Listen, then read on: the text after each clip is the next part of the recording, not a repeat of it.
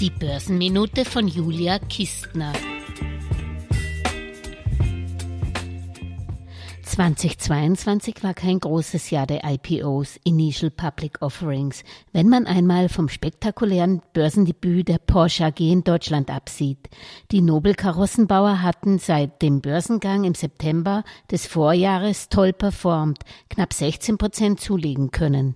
Laut Erhebungen von Wall Street Horizont gab es in den USA mit 214 Börsengängen an der Wall Street die wenigsten IPOs im Vorjahr seit sechs Jahren.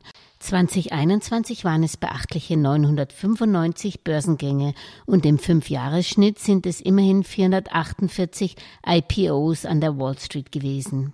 Das lag zum einen daran, dass jene Unternehmen, die 2021 ihr Börsendebüt hatten, mehrheitlich schlecht performt haben und nicht wirklich motivierten. Zum anderen waren Investoren zurückhaltend, die man hätte ansprechen können. Heuer werden wir ein ganz neues Phänomen sehen, chinesische Börsengänge in Europa, weil andere Ausweichmärkte wie USA und Hongkong durch die Regularien unattraktiv geworden sind. Damit dies schnell und unkompliziert geht, wählen die chinesischen Unternehmen hierfür Global Depository Receipts. GDRs. Hinterlegungsscheine, also Zertifikate, die das Eigentum an einer Aktie verbriefen und die über Investmentbanken wie UBS oder Goldman Sachs verkauft werden. In der Schweiz will der chinesische Solarenergieausrüster Longi Green Energy Technology Global Depository Receipts über Banken verkaufen.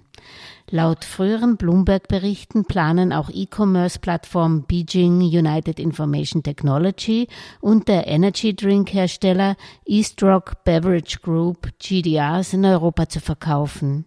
Laut Investmentspezialisten von Baker McKinsey haben rund 30 chinesische Unternehmen vor, auf diese Weise ihr Börsendebüt in Europa zu feiern, solange Hongkong und die USA sie nicht mit offenen Händen empfangen. Wie sagt man so schön, Kapital ist scheu, scheu wie ein Reh.